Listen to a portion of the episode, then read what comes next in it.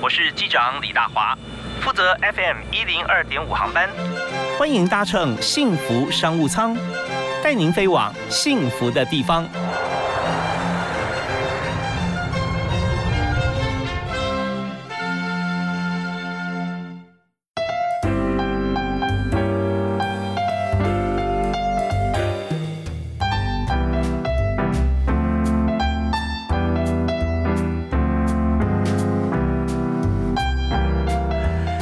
亲爱的听众朋友，大家午安！非常欢迎您在每天下午的五点到六点锁定 FM 一零二点五幸福电台。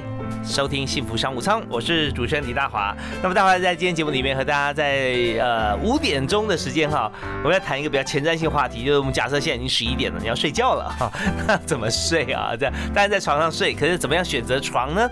还有就枕头这件事情啊，很多人看到枕头就觉得说啊，一看到枕头就累了，想抱枕头睡觉。可是当你拥抱你自己的枕头的时候，你是发觉说它真的可以帮助你的睡眠啊，躺下去的时候就觉得说一躺下去就很舒服，还是你要辗转反侧啊？找一个最好的一个位置，把枕头垫在什么地方？好，那今天这些专业问题，我们都要为您呃请教。我们今天在节目现场的特别特别来宾是施兰木国际股份有限公司的总经理林佳美。嗨，佳美你好，大华哥好，是非常欢迎林总啊。那呃，人家都叫你妹吗？对，对，英文名字。那我们今天谈这个主题，我知道说施兰木在床这个产业里面经营很久了。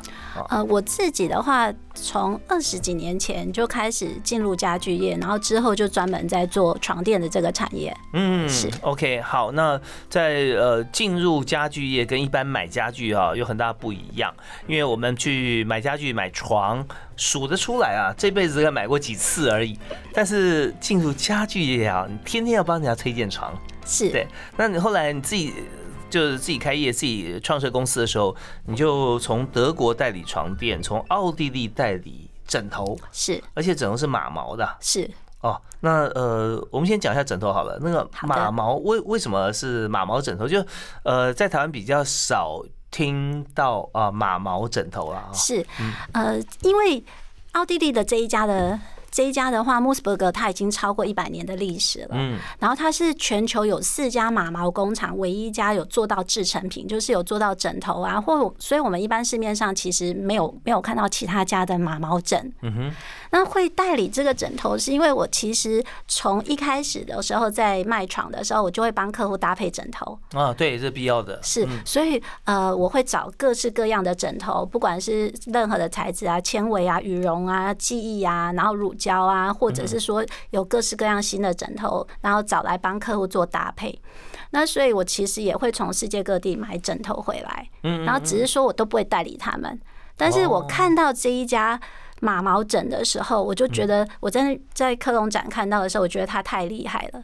然后怎么厉害？好，因为我们尤其是我觉得我们亚洲这边的人的话，其实枕头非常重要，是因为我们的床普遍都不是睡得太软，就是比较硬一点点。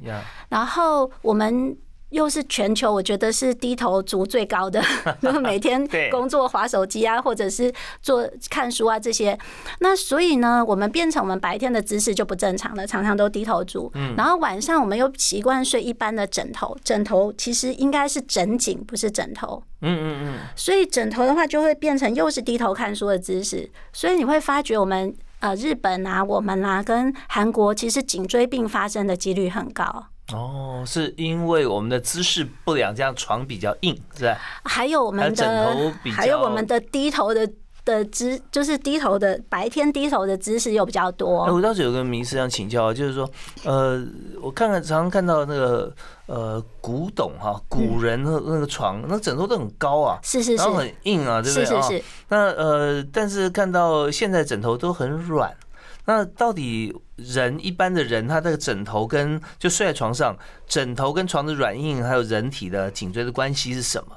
再加上你第二个问题就是说，呃，现在你说亚洲人或台湾人啊，常常低头族嘛，哈，低头族又适合什么样枕头呢？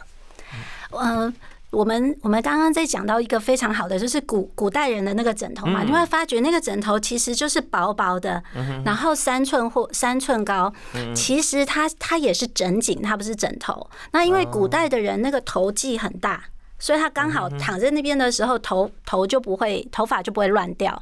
哦，所以它是它是整颈的，它不是枕头的，所以会刚刚好。那我们现在呢，因为嗯，科技各方面的时候，可能很多的时候枕头就会变软了，嗯，然后或者是变成乳胶啦、记忆啊、QQ 的。那你变成说，你常常睡的时候，你就不是枕住颈，就会变成枕住头。枕出头的话，就会变成又变成低头看书的姿势，而脖子边就空空的。是哦，然后其实正确的睡姿的话，应该跟站姿一样，就是你你刚好躺下去的时候，头是眼睛刚好看到正前方、正上方。那我们站姿就是看到正前方，这个就是正确睡姿。然后侧睡的时候，这样子也是正确睡姿，所以侧睡需要的高度就会高很多。哦，对，因为有个肩膀的宽度嘛，哈，是是是。那这边你要把它补强，不然的话，你就头就有点歪一边了。是。哦，那时候呃，早上起来落枕对，落枕或者是整个脖子怪怪的。哦，所以所以是不是侧睡的人比较容易落枕？啊，所以如果侧睡的人的话，他选的枕头高度不够的话，是非常容易的。嗯嗯，对，OK，所以枕头是非常重要哦。那么为什么呃马毛啊？那马毛跟像一般我们讲的乳胶枕啊、啊棉花、羽绒啊，有什么差别？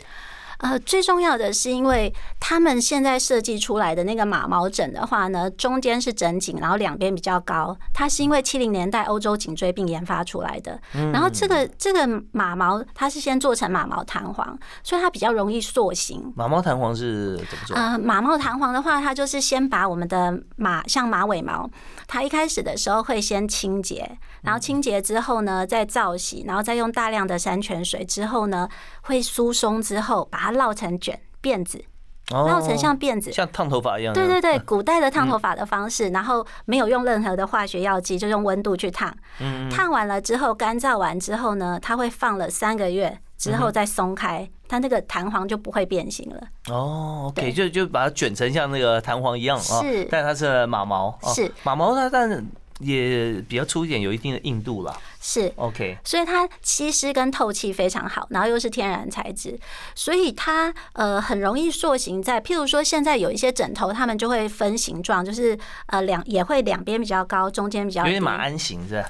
对。就是中间整紧，中间比较低，然后两边比较高。哦，对，就像你坐飞机或者说现在高铁吧，呃，你它的两侧会比较凸出来一点，所以你侧左右这样，你会觉得说有个支撑。是，那你在侧睡的时候，两边比较高，它就不会压迫到我们的肩膀。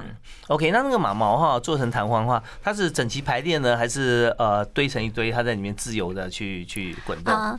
它不会自由的滚动，它会呃，他们的手工做的很好，所以它在塑形的时候就会有不同的形状的枕头直接塑好形。嗯嗯，所以里面的毛毛就是一根一根排列整齐。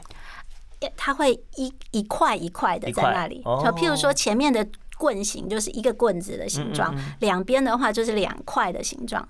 哦，OK。好啊，那它的比较上，好好比说那个跟这个乳胶记忆枕啊，那边，因为它乳乳胶枕也也会有靠近脖子这样比较高一点点啊，对不对啊？就是想要有一些支撑。那这两个有什么样差别？或者跟羽绒来讲，最大差别在哪里？最大的差别在于说呢，譬如说我们说乳胶枕的话呢，我们刚刚说的现在就是如果要整紧的话，它就会有个弧度嘛。但是它它只能符合一个睡姿，就是正睡刚好的话，你侧睡高度一定会不够。嗯，那所以呢，就是大华哥他您平常用的方法就很好了，就要多准备一颗枕头。你就是侧睡的时候，对，有几个枕？我说我最少两个枕头。是侧睡的时候，你就要赶快再把一颗枕头补过来，这样子肩膀这边就不会压迫到了。这是一个方法。然后呃，但是呢，譬如说，如果一个枕头呢，它在中间的时候是低的，但是两边直接高的时候，你在翻身的时候，你就不用补枕头。嗯嗯，对。那这个是第一个是形状的，第二个是材质。乳胶的材质它其实也是天然的，它是橡胶树的树枝下去做的，然后其实也会比。其他的材质好很多，毕竟它是天然的。只是说乳胶的话呢，在呃我们这边的气候比较潮湿一点，所以它会吸湿气，所以也会建议大概在呃三年到四年的时候呢，要把它换掉。嗯哼哼，对。所以马毛也是要一段时间要换掉，对。马毛枕的话，其实最少可以用十年。哦，最少最少可以用十年，因为它整颗枕头可以水洗，可洗可晒可烘。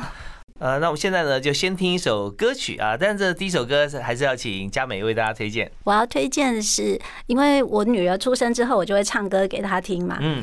呃，我觉得这首歌非常好，不管是对小孩啦，或者是对客户啊，或对企业啊，我们把它当成心肝宝贝这样子。然后你会希望他成长，你会希望他就是得到很好的照顾。OK，好，我们今天就接受呃佳美林总的照顾啊，听这首心肝宝贝。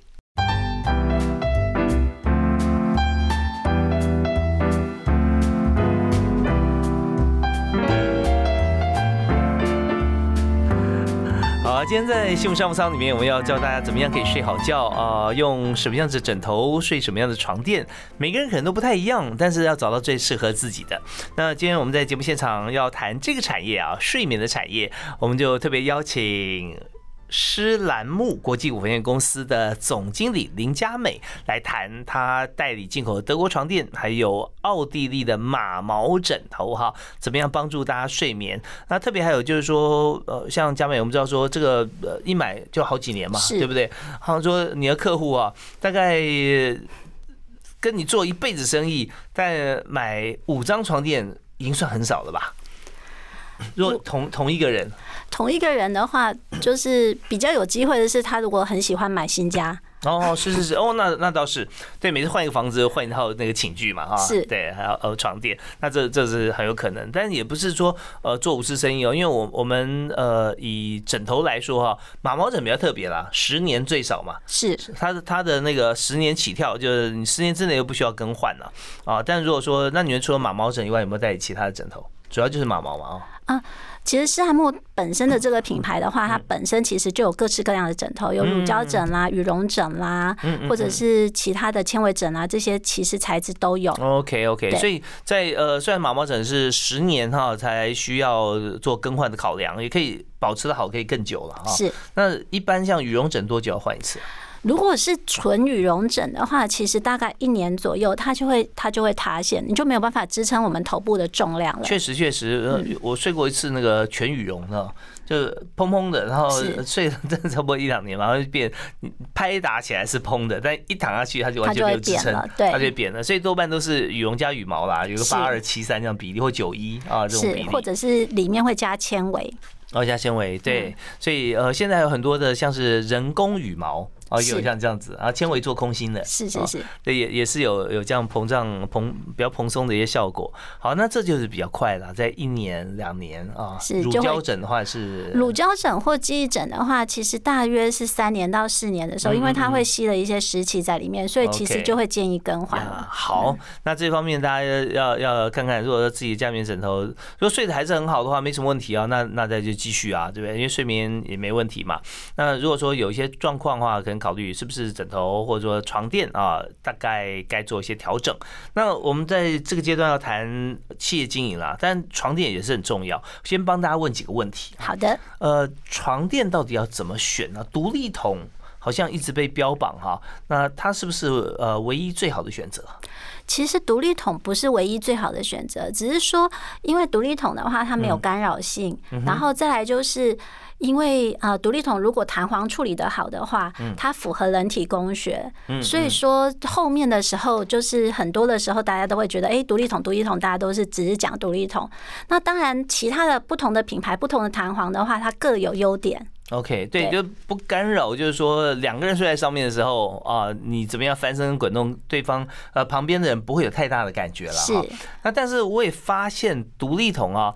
呃，它是有体重的问题啊，对，有些人体重轻，他睡像这样子的硬度的独立桶很 OK，那体重重，你就觉得说，哎，又又不太对了，因为它弹簧是支撑是力度是一样的嘛，所以要怎么样选择适合自己的？呃，所以呢，譬如说以一般来说的话，其实如果夫妻体型差异太大的话，其实的确是不能睡同一张同一张软硬度的床垫。那像是阿木的话，他们就会有一张大床可以做两种不同的软硬度。哦，就是一半一半，是 OK。那这是呃德国的，是是不是？那必须要下 order 了，订单在在国外，因为台湾没有厂嘛。呃，对，而且它是纯手工做的。你在德国的话，其实买也要等。哦，要等多久？在德国买的话吗？在德国买的话，之前大概是两个月到两个半月，在之前在德国买的话，那去年因为疫情的关系，反而一百年来生意最好是去年。他们因为就是大家不能出国了嘛，所以把预算都换最好的床，所以去年开始就要等四个月，在德国买就要等四个月。是，那是呃最好的床，那跟价格也有关系吧？那床垫的价格的 range 怎么样分呢？嗯，我觉得买床垫的话，不一定就是贵的一定适合自己。嗯嗯，就是当然它贵贵的话，有它的品质在。那我们可以去分辨得出来它的，譬如说它的材质啊，或者是它是不是手工啊、天然材质啊这些的。那不一定是要选最贵的，就最适合自己。嗯哼哼，对。OK，那怎么样去选到适合自己的？好，呃，第一个就是。第一个，刚刚有在说的是体型嘛，那再就是自己睡眠的软硬软硬度，然后再来就是呃身就是侧睡或正睡。譬如说有一些侧睡的人的话，他像呃就可以睡侧睡专利床，他睡起来的话就会比较舒适，在肩膀的地方他会往下。哦，侧睡专利床是。那他肩膀他有时候左侧，有时候右右侧啊，所以。他在肩膀地方就两侧都要有一个，呃，在他在肩膀的整整排的地方呢的弹簧不同，然后布也不一样，所以在侧睡的时候，它会温和的支撑，那你就不会不会不舒服，不会压迫到。在整个睡眠过程中，好像很少不侧睡吧？就你总会翻一下嘛，对不对？是是是。所以是不是呃，只要是有这种好像肩膀这边有特特别的一些这个弹簧的话，呃，就是蛮适合每个人的呢。是会适合每个人，但是它还是会有体体型的差异，因为它还是有分软硬度。嗯，所以在在选床的时候，是不是就有很多软硬度不同的床你要去测试去睡？嗯，所以其实。在选床的时候需要花多一点的时间，不要只躺躺一下子而已。大部分的大部分的人可能就是不好意思躺或者什么，就是躺一下下。那侧睡的时候，其实你躺个十分钟，侧睡躺个十分钟，你就会发觉说手会不会麻，会不会不舒服？嗯，对，所以呃，喜欢那张床之后呢，测了几张床之后，在那一张床上最后试至少要十分钟或十五分钟，这是第一个。第二个是呃，我们一般的。床垫公司的话，他们其实都会配上下垫。上下垫的话会比较软一点点。如果家里是木板床的话，最后其实应该要把那个床垫拉到地上来去试。就是最接近自己家里之后睡的床垫的软硬度哦，对，所以我今天本来想问说，是不是买床呃弹簧床一定要上下垫？那就是说呃，看你自己喜欢的软硬度了。是，如果说下垫也有弹簧的这种下垫的话，它势必当然是软一点，是啊，比较 Q 弹一点。那如果说就是木板啊，一个一个下床是木板的话，那就是把睡起来会稳一点，然后硬一点点。哦，直接把在在试床的时候把那床垫呃，请店家把它搬到地板上去躺。是。呃，我现在有一个迷思，我们稍后可以回来解答哈。就是说，我们去试那个软硬度哈。那过往不管我在台湾还是在在美国啊去住的时候，那么都去选床垫啊，他就说啊，你这试试看啊，这个试试看，就然后这个呃不同的品牌，但很少很有很有呃逻辑。序号的跟你讲说，这是最软的，这是中等的，这是最硬的，这样子依序这样分成几个床让你躺，所以每次躺上去就就必须说，哎，这软一点，啊，这硬一点，啊，那个更软一点，啊，这个中间一点，所以很难去记。所以怎么样去选床啊？那呃，总经理稍后回来之后跟大家来介绍一下。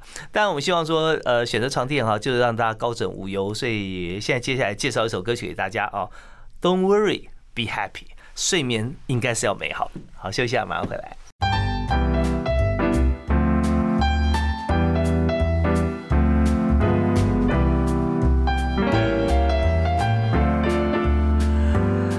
明天晚上要睡觉的时候哈，我不知道说大家是用什么样的心情。其实最好是说什么都不要想，明天事情明天再说。但是重点就要早点睡啊。如果说你把这件事情处理的太晚，那就会带着很多的忧虑，又会担心说明天会不会睡眠不足。那这样。可能，呃，也许你有张好床会比较好吧，但 anyway 这总不是一个呃好的循环，所以让自己 don't worry，呃，be happy 的方式就是早点睡觉，而且上张好床啊，保证第二天早早上起来精神饱满。那今天就找一位朋友来帮助大家做这件事情，就是施兰木的总经理林佳美。嗨，佳美你好。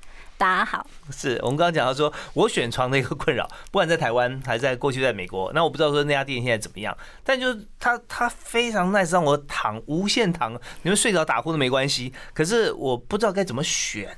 是，因为一般来讲，我们刚刚在。聊天的时候讲到，大部分的品牌呢，其实弹簧呢，它可能就是一种软硬度。嗯，那它的它的分让我们睡起来不同的软的感觉，都是靠垫料层。所以，所以像我以前，我喜欢很软的床，所以我那张床超级厚的，大概四十五公分，就是垫料层加的很多。它有双面的吗？对，它双面的，所以就是非常非常软。然后垫料层加很多，所以就是对我来讲睡起来比较软，比较舒服。嗯嗯。那大部分。大部分的就是，所以我之前是综合品牌的时候，我就是卖各种品牌的床垫。嗯哼，那它就是每一个品牌一种软硬度，然后再加上各种垫料层。哦，就是弹簧就是固定的啊，就是这样子的的弹簧啊，它的它的粗细跟它的数目这样子。是，然后我们之前的伙伴一开始进来的时候，因为我们门是有大概一百张的床垫。他们第一件事情就是要睡出软硬度，先看说你有没有感觉啊？是要先试试看每一张的软硬度，然后睡出软硬度，然后这样才好介绍给大家嘛。是 OK，但这边碰到一个困扰，就是说他没有标准化的时候，当一位消费者或想要去买床的人呢，哈，去去躺之后，就发现说你很难去选择，那只能去记什么呃这个牌子啦，或者说记呃我上躺蓝色那张还不错啊，白色那张好像硬了一点，呃粉红色那张软一点，这就很没有规则。对，难道不能解决吗？嗯，所以我们刚刚说那个大华哥太会问问题了。像施安木的话呢，其实很少品牌会像施安木这样子，就是对床的要求这么的细致。那它有四个系列，四个系列的话，它有两前面两个系列。前面两个系列它就是一到五号，一是最软，五是最硬。然后后面两个系列的话是一是最软，三是最硬。嗯但是它不是用电料层去分软硬度，它是弹簧去分软硬度。本身弹簧其实其实工厂做的弹簧就就可以选择材质嘛，粗细啊多寡。对对对，所以它不会像是一般像我之前的那种靠电料层的软的话，就是像现在稍微比较胖一点，以前非常瘦，你知道吗？现在就会睡电料层那种的话，就会变成陷进去的那种软。身材是很好的。那所以这样就就比较好像你选择你衣服也有这个 small large 嘛，对不对？extra large，像这也可以就按照不同的品牌去选择适合你的尺寸。是，所以床也本来就应该如此。那但是在呃选到适合自己的床的时候啊，那刚刚讲到双人嘛，两个人还可以分两边不同的软硬。是，但那一定在台湾哈 order 下出去以后，等到他寄回来，那海运啊。那前后要不要半年以上啊？现今年的话，大概要到六个月。去年的话，大概四个，呃，就是疫情之前大概四个月。OK，因为传奇差不多两个月了，对不对啊？所以他还要还要施工啊，制作。对，那像刚才有提到说，今年因为大家都不能出国了，所以就把自己家里弄得好一点啊，舒服一点，像像饭店一样。好，那我们再讲一一个问题，要谈企业经营，就是说，呃，现在床垫呃，之前有翻床啊、换边啊，这是不是对弹簧床来讲哈是一定必要的？是，其实。对弹簧床来讲的话，其实一定要翻床换边。第一个是弹簧的支撑，第二个是垫料层。因为大部分的床都是靠垫料层，其实如果没有换边的话，那垫料层非常容易会有呃人体压痕。嗯嗯，对。那尤其是夫妻如果体型差异很大的话，假设呃老公非常的壮硕，然后老婆又很娇小，你就会很明显的发觉，老公那一边的话会比较扁一点点，老婆那一边的话会比较蓬一点点，所以是需要去翻面或者是换边的。那如如果说像是呃比较扁一点点，如果翻面过来，它是两面的话，翻面过来，另外一面会不会比较凸起来？不会，不会，啊，它只是把弹簧压短了啊。那其实有可能，其实理论上好的弹簧的话，它应该不会压压坏弹簧，应该是压了垫料层而已。就是你把它想成棉被，然后你把它挤挤压了之后变比较扁一点。那你没办法用什么方式可以让它再蓬回来？呃，其实让它休息一下，如果是好的垫料层的话，让它休息换边，它就会蓬回来了。那如果是品质没那么好的话，它有一些就蓬不回来了。OK，那刚刚讲到马毛枕头啊，其实事实上很多的这个床垫，它里面也有一些像什么骆驼毛啊、蚕丝啊什么这些，那这个重不重要啊？我觉得重要的是因为是天然的材质。嗯，其实呃，我们之前有遇到一个中医师，他在说呢，就是天然的材质的话，你把它想成人造材质，我们我们的人体皮肤那边就会去抵抗它。嗯哼，那天然材质的话，它就会放松。哦，OK OK，就是一切自然的啊，是就会放松。哦，对，所以这方面睡眠是要抵抗它啊，你就发觉很累，对。那天然材质你放松，觉得睡得很好。好啊，那我们了解了床垫跟枕头以后，我们就要谈谈看，在这个产业怎么经营。那因为都久久买一次嘛，是对枕头再快也是一年两年嘛，对不对啊？那当然马毛枕是十年，可是怎么样去经营你的客户啊？那久久才来一次，那怎么做生意呢？我觉得这个产业，我觉得最重要的是要把就是对的东西跟客户适合的东西卖给他，而不是只是把产品卖出去而已。我这样比率就是，我上次有一个设计师的朋友带他的朋友来选床，那因为他之前呢，他喜欢侧睡，然后他他就介绍他去另外一家买了，他就睡得很不舒服，之后就他就带他过来我们这边，然后他就在跟他讲说，他当初在选床的时候，他。因为他是喜欢侧睡嘛，可是他在那边试床的时候侧睡就不舒服。可是那个业务员就跟他讲说：“没有啊，你你就是要正睡，你就正睡就好了。”结果他就买了，然后然后那个设计师跟我都很惊讶啊，你你这样也买了？因为因为他信任他嘛，所以他推荐去的，他就买了。就后来发觉其实真的很不舒服。嗯，，OK，也就是说，呃，有的时候到了一定的年龄啊，你要改变自己是很困难的事情，尤其是睡眠的姿势。对不对？所以他想说，哎，那我正睡也不错啊，就改掉侧睡的习惯。如果不好的话，就发觉很难了哦。其实侧睡是好的睡睡姿，哎。哦，呃，愿闻其详。其实，呃，睡眠睡眠科医师的话呢，就是都会告诉我们说，侧睡其实是好的睡姿，因为侧睡的话，你就会减少那个睡眠呼吸中止占百分之六十到七十。那为什么大部分的人都叫我们不要侧睡？我我客户就很可爱，他就说我的睡眠科医师叫我侧睡，但是我的整脊医师、复健科医师叫我不要侧睡。嗯嗯。因为你要侧睡的话，你就要选很适合自己的床枕，你才有办法。搭配好的侧睡的睡姿，不然就会变侧趴睡。侧趴睡就会腰椎啊、颈椎不舒服。嗯嗯，侧趴睡等于身体转转向四十五度这样子，对，肩膀跟你的腰是呈垂直，然后那时候很很怪的姿势。那呃，但下段回来时候，我们才谈一点这个部分，还包含说侧左还是侧右。有没有关系啊？那呃，跟心脏的位置是不是有关？还有就是说，在呃，我们除了要介绍好的床垫以外，要经营好床跟枕头这个产业，一定要做好哪三件事啊？那你的事业才会顺利哈。我们休息啊，马上回来。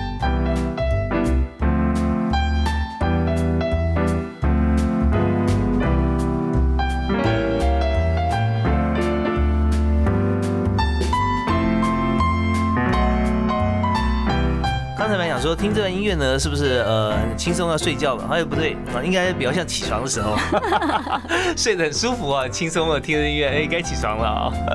那我们今天请到特别来宾是在啊床这个产业里面哈，研究非常专精啊，现在代理德国的啊名床啊，同时有奥地利的马毛枕啊，林佳美林总经理。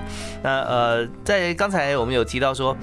侧睡这件事情啊，那侧睡对于睡眠呃睡眠呼吸中止症候群来讲啊，是可以改善的了哈。是。那有没有说分左边右边？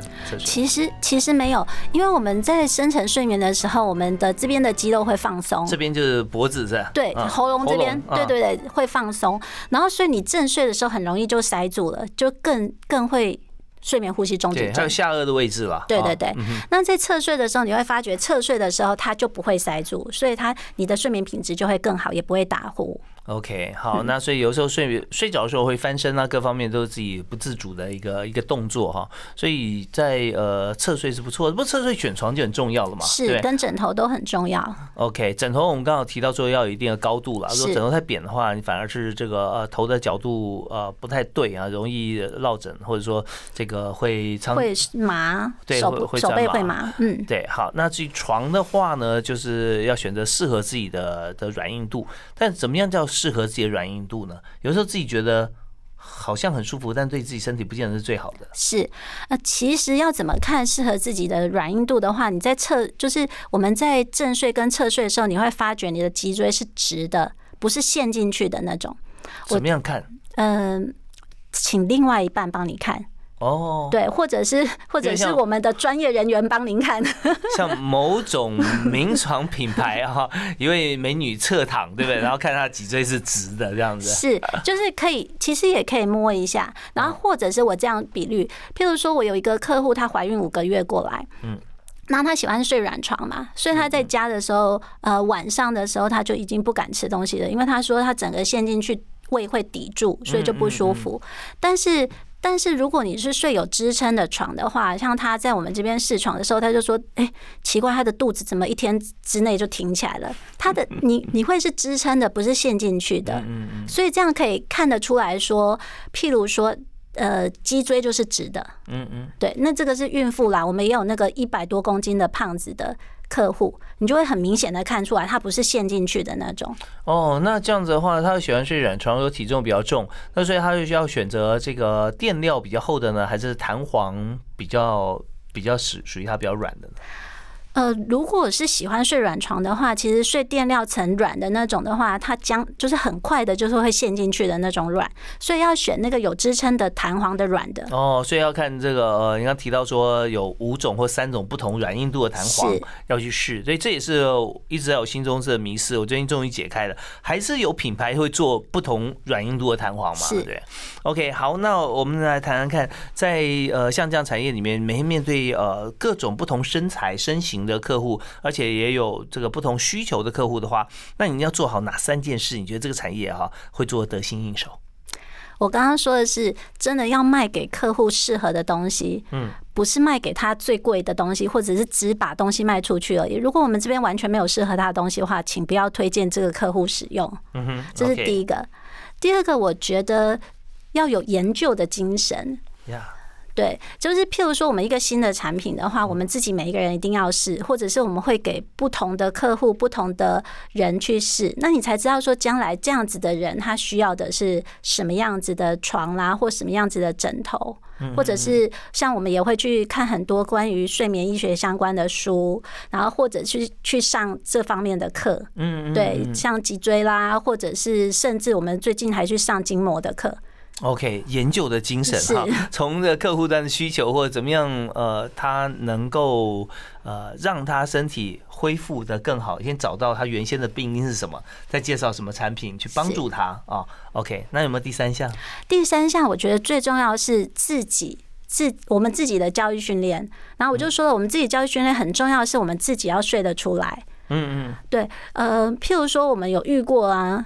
去，就像您说的，去试床的时候，但是你想要比这个软的或比这个硬的，其实可能从业人员跟你讲的那一张，其实不是对的那一张，嗯，因为他可能自己也睡不出来软硬度，他就让你就是很盲的、盲目的去测，嗯，对。那我觉得我们自己，这是从业人员自己很重要的是，你自己要睡得出来床垫的差异，然后你才有办法去告诉客户这个差异在哪里。哦，对，这真的是蛮重要的。所以，呃，有些人他。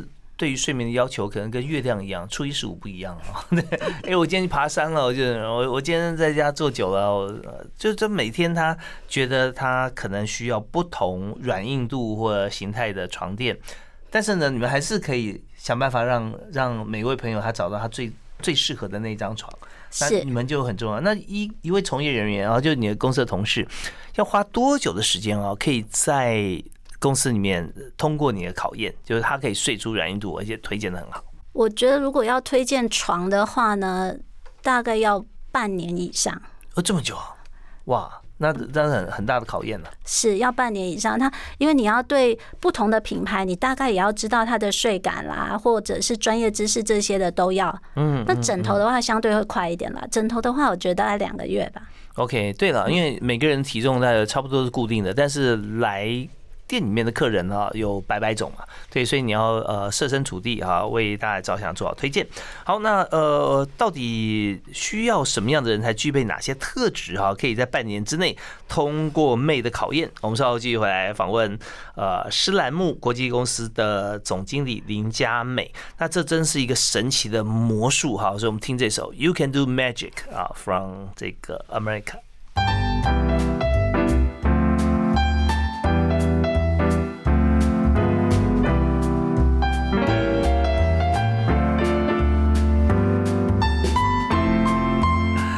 今天谈了一个小时哈，有关床枕头怎么样挑选啊，还有在这个产业怎么经营，为我们来解析的就是世兰木国际股份有限公司的总经理林佳美。那妹她不但对床很了解，对枕头更了解哈。所以呃，我们想说，你从二十多年前开始接触这个产业嘛，是，所以一路走过来都实战经验。那现在你公司哈会不会缺人呢？永远都在缺人，因为你看养成过程需要半年的时间，是真的。对，那那中间又有一些各种因素嘛，人会人员会流动啊，对，然后再培训又是要花半年了哦。真的。对，所以我想说，在你公司里面有没有你最欣赏的同事？他人格特质是什么？我觉得我最欣赏的人格特质的话，就是第一个要肯学。对，有有没有故事跟大家讲？以哪一位同事来讲？嗯。要怎么样让让让，譬如说，让你觉得他是肯学是吗？或者是态度很好？呃，我觉得有一有一个呃面面一一个。我一个伙伴，他面试的时候呢，第一个当然在谈的时候，他的态度就非常的好。那我们因为我们是门市，当初其实没有固定休礼拜天，嗯哼，然后他礼拜天最忙有时候，呃，对，但是我们现在固定店休礼拜天了，不错，呃，老老板这个很很为员工着想，礼拜天他可以跟家人朋友出去聚会嘛，对是，那当然我们也替客户着想，如果您只有礼拜天有空的话，您可以先预约，对，我们会我们会为您开启这样那个固定。定的时间，嗯嗯，那因为他当初其实只是呃应征助理的工作，嗯，那助理工作其实你可以不用不用不要跟着假日。但是他就主动说没关系，我可以排假，我可以，我也我假日也可以上班。嗯。然后之后的话呢，而且他其实有先做过功课，我觉得先做过功课这件事情是很重要的。不管你你是你去他先做过这个品牌的功课，然后知道说这个品牌。你说面试进来之后还是之前？之前之前对之前一开始的时候他就有先做功课了，然后之后的时候他又传简讯，就是说他真的是很喜欢这个。很喜欢这个工作，很喜欢这边的环境，很积极啊。是，然后又所以就觉得非常的好。那当然，这个伙伴到现在还还在还在我们公司里面。他呃，他 他是我们第一个第一个的伙伴。哦，他的应征助理是应征总经理助理吗？呃，不是，他是因为应征我们的国贸助理。呃，国贸助理要做什么？国贸助理他就是跟国外写信啦，然后呃翻译呀。所以呃，外文要不错。外文要不错，对，但是他后来的时候就开始从事业务的工作了。OK，那呃，因为你做的生意都是德国、奥地利，像奥地利也用德文啊，啊，他们跟我们英文，他跟我们都用英文。OK，OK，所以这方面就是外语方面还有国贸相关的人才啊，那面试，那你也是有设定相关的资格嘛？是吧？就是说语文能力是一个。只有语文能力而已，其他的话，我觉得肯学都可以教。OK，这边跟大家说明一下哦，以现在来讲啊，也没有所谓的学用分离啦，学非所用，几乎每个人都是学非所用哈。真的，你才能找到工作。老实说哈，因为那个学校里面系所的科系，其实就是一个大的方向而已。那现在各个学校都鼓励跨院甚至跨校选课，所以呢，尽量培养自己全方位的能力。所以要到这个呃妹这边来工作的话哈，我们就知道说，以跟国外。外贸接轨，英文这是一定要的。那如果说他会德文，可能更好。会德文会更好，可是其实德国人他们非常的小心呢，所以他们不一定喜欢我们会德文，因为他们会用德文讲悄悄话，不让我们听。哦，是，所以你如果会德文的话，呃，出国去采购，你可以知道他们的悄悄话，回来跟老板报告。跟妹，我跟你讲哦，他们说什么？OK，那你如果说面试的话，你会问求职者哪几个问题？现在如果说你说都缺人，是缺业务吗？呃，业务跟助理其实都有缺。OK，就有国贸助理也缺啊。好，那你会问他们哪三个问题？呃，最第一个是为什么会选择我们公司？嗯嗯。然后之前的工作离职的原因，如果他有之前的工作的话，那他离职的原因？嗯嗯嗯。对。OK。然后现在他找的其他工作是什么？哦，也想了解一下，知道说要从这几个问题里面了解说这位求职者他的背景跟他的想法是。那你有听过什么样让你印象深刻的离职原因？你觉得说呃回答的让你觉得说回答非常好，或你觉得说回答的非常不好？我觉得回答的非常不好的就是抱怨之前的，不管是工作环境啦，或者是说呃。对工作环境或公司，老板没人性。或者是说他的不合作，对，或者就是所有问题都不是自己的问题。嗯嗯嗯，对。那但同样的情况，他可以用很好的方式来回答，有没有？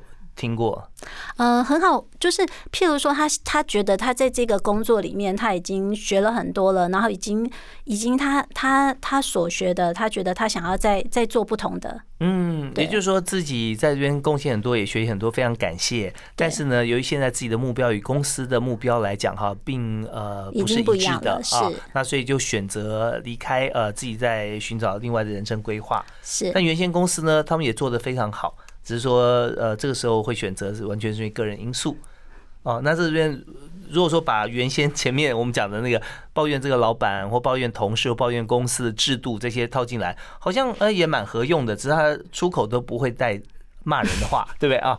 所以呢，不会再抱怨了。所以在职场上也奉劝所有的这个职场上工作的上班族，还有新鲜人啊，不管有任何的工作经验，在面对面试的时候，那谈前一个工作为什么离职，其实都可以用正面思考来做，不需要去刻意的呃讲假话啊、虚伪啊，是就讲讲实话。但是呢，我们的格局跟角度是更光明的。是好啊，那呃，但 CEO 呃总经理很忙碌吧？你每天的日常哈，从早到晚你要做哪几件事啊？起床之后要带女儿去上学。OK，哦，这好妈妈。上学之后，我其实我就会进门市了。哦，就会开呃，伙伴还没到，但是我就开始上班了。对，可能就先处理，因为其实我们。呃，自己经营品牌的话，所有的东西其实都是自己做的，所以其实要要处理的事情很多，不管是广告啦，或者是呃我们的策划啦，或者什么这些的，都是全部自己。那当然有时间的话，要学习更多新的东西。OK，下次有机会的话，要请教你一下，在床方面怎么行销？好，现在看很多数位行销应该比传统行销比占比较高了吧？呃，一般的一般的来说的话，是数位形象会比较高，但是因为我们我们的客户的话，对床的要求可能会比较高一点，所以就比较没办法。做数位的行销，一定他需要的是亲自来门市试堂。那怎么样来门市呢？他从哪里取得讯息？所以我们就要做很多很多的事情，譬如说，呃，我们会有就是专访，那或者是出去讲课，然后呃，报纸或杂志的报道，然后甚至就是我们会出去做办活动，这些都会体验为主了哈。是好，那么呃。在在这里，我们叫做做了这么久的一段时间哈，专业的工作，有没有你工作的座右铭可以介绍给大家？我觉得工作的座右铭，还有我人生的座右铭都是一样。有一句话是说“己所不欲，勿施于人”，但是我觉得这个不够积极。我觉得应该是“己所欲，施于人”。OK，更正向了哈。对我们自己喜欢、想要的，我们就推荐给别人，然后就告诉别人啊，这也是勇于助人的精神。OK，好啊，那我们今天节目到这边哈，真要告一段落。我们现在每次都有一个这个 CEO 吃什么啊，美食团，所以呃，有问到说你好像你喜欢餐厅好像比较少，但是你喜欢。自己做是吧？其实是自己做，纯粹是为了健康。嗯哼，对。那你的食材怎么来呢？呃，我其实已经订了一家那个澎湖，他们自己有渔船的那个海鲜非常久了，大概就是从我女儿出生到现在，大概九年多了。嗯。那他们其实有非常多的新鲜的海产，就是他们的卷啊、虾啦都非常的好吃，然后鱼也非常好吃。OK，卷就是卷，就是像是花枝啊、小卷啦，对这些。那你回家怎么做？回家，我觉得只要食材新鲜的话，其实是可以用最简单的方式。